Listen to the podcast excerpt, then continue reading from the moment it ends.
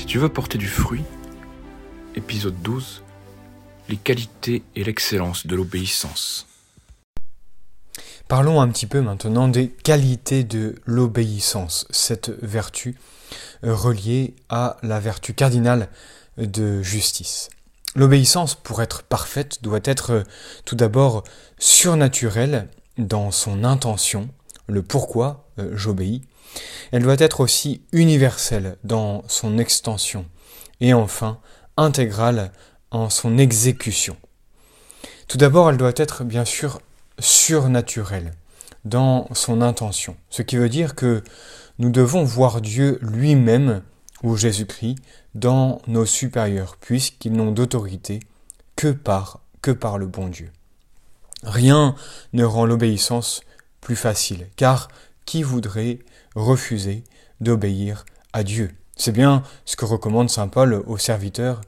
Obéissez à vos maîtres avec respect et crainte, et dans la simplicité de votre cœur, comme au Christ, ne faisant pas seulement le service sous leurs yeux, comme pour plaire aux hommes, mais en serviteurs du Christ qui font de bon cœur la volonté euh, de Dieu.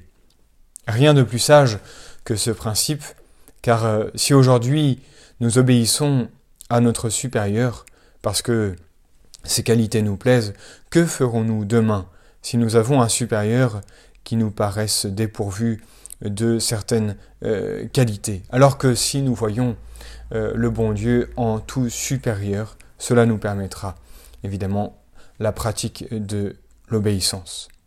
Et ne perdons-nous pas notre mérite en nous soumettant à un homme que nous estimons au lieu de nous soumettre à Dieu lui-même. Donc ne regardons pas les défauts de nos supérieurs, ce qui rend l'obéissance plus difficile, ni leur qualité, ce qui la rend moins méritoire, mais voyons toujours Dieu vivant et commandant euh, en leur personne. L'obéissance, elle doit être aussi universelle dans son extension, en ce sens que nous devons obéir à tous les ordres du supérieur légitime, lorsqu'il commande légitimement. Ainsi donc, comme le dit saint François de Sales, l'obéissance se soumet amoureusement à faire tout ce qui lui est commandé, tout simplement, sans regarder jamais si le commandement est bien ou mal fait, pourvu que celui qui commande ait le pouvoir de commander, et que le commandement serve à la conjonction de notre, esprit avec Dieu. Mais il ajoute que si un supérieur commande ce qui est manifestement contraire à la loi de Dieu, on a le devoir de ne pas s'y soumettre.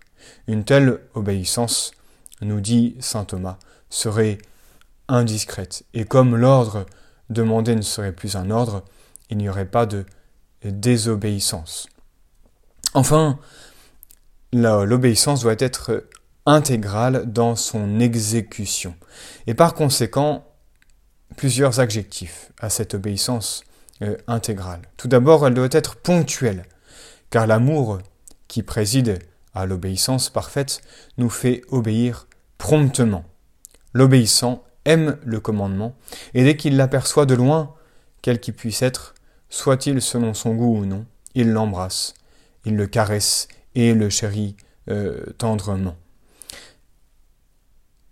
L'obéissance intégrale, elle est aussi sans restriction, car faire un choix, obéir en certaines choses et désobéir dans les autres, c'est perdre le mérite de l'obéissance. C'est montrer qu'on se soumet en ce qui plaît et par suite que cette soumission n'est pas du tout surnaturelle. Rappelons-nous euh, ce que dit notre Seigneur, un seul iota ou un seul trait de la loi ne passera pas, que tout ne soit accompli. Il faut donc obéir sans restriction.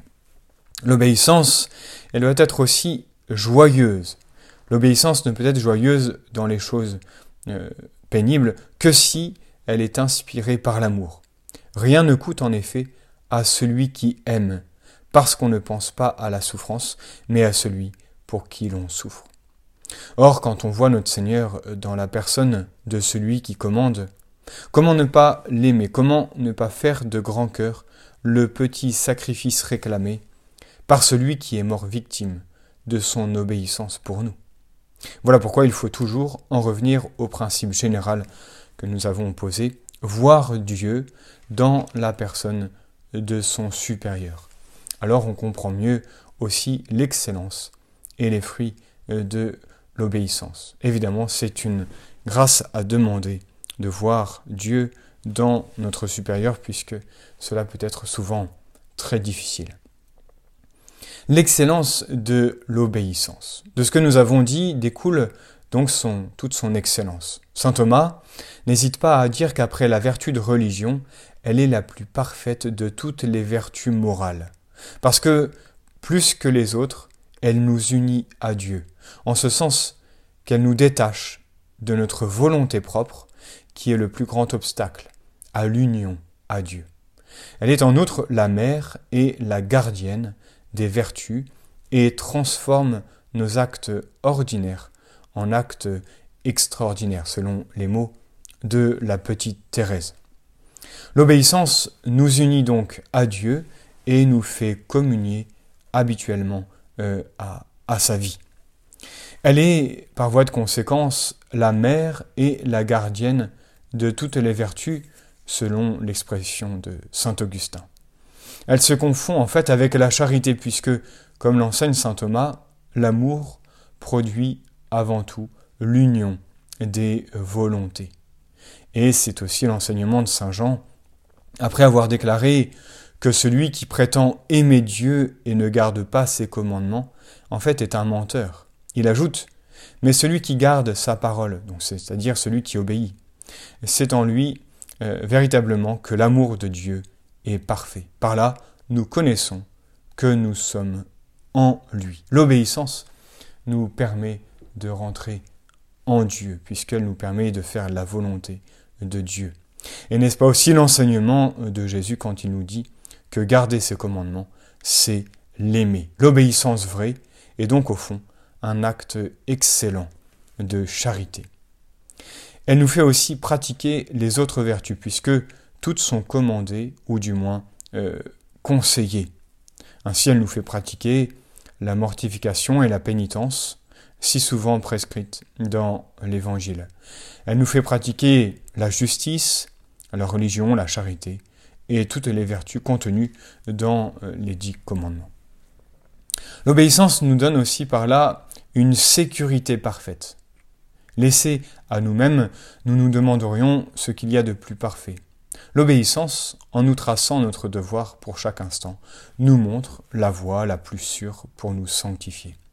En faisant ce qu'elle prescrit, nous réalisons aussi pleinement que possible la condition essentielle demandée par la perfection, qui est l'accomplissement du bon plaisir de Dieu. La sainteté ne se trouve pas ailleurs.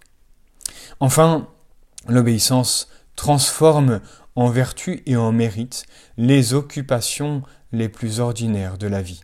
Repas, récréation, le devoir d'État, tout ce qui est fait en esprit d'obéissance participe au mérite de cette vertu, euh, plaît à Dieu et sera récompensé par lui.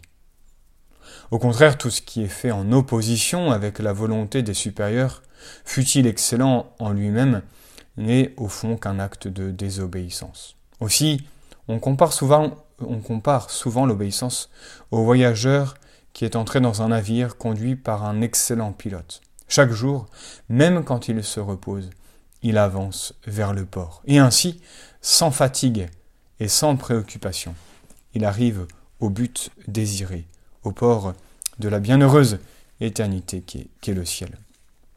Concluons par ces paroles que Dieu adresse à Sainte Catherine de Sienne. Combien douce et glorieuse cette vertu qui enferme en elle toutes les vertus. Elle a été conçue et enfantée par la charité. Sur elle est établie la pierre de la très sainte foi. Elle est le centre même de l'âme qu'aucune tempête ne peut atteindre. Les privations ne lui causent nulle affliction, car l'obéissance lui a appris à ne désirer que moi seul, qui puis, si je le veux, réaliser tous ses désirs. Ô obéissance qui accomplit la traversée sans peine et arrive sans péril au port du salut. Tu te conformes au Verbe, mon Fils unique, tu prends passage sur la barque de la très sainte croix, prête à tout souffrir plutôt que de t'écarter de l'obéissance du Verbe et d'enfreindre sa doctrine. Comme ta longue persévérance te fait grande, si grande que tu vas euh, de la terre au ciel, puisque c'est par toi et par toi seul qu'on le peut ouvrir.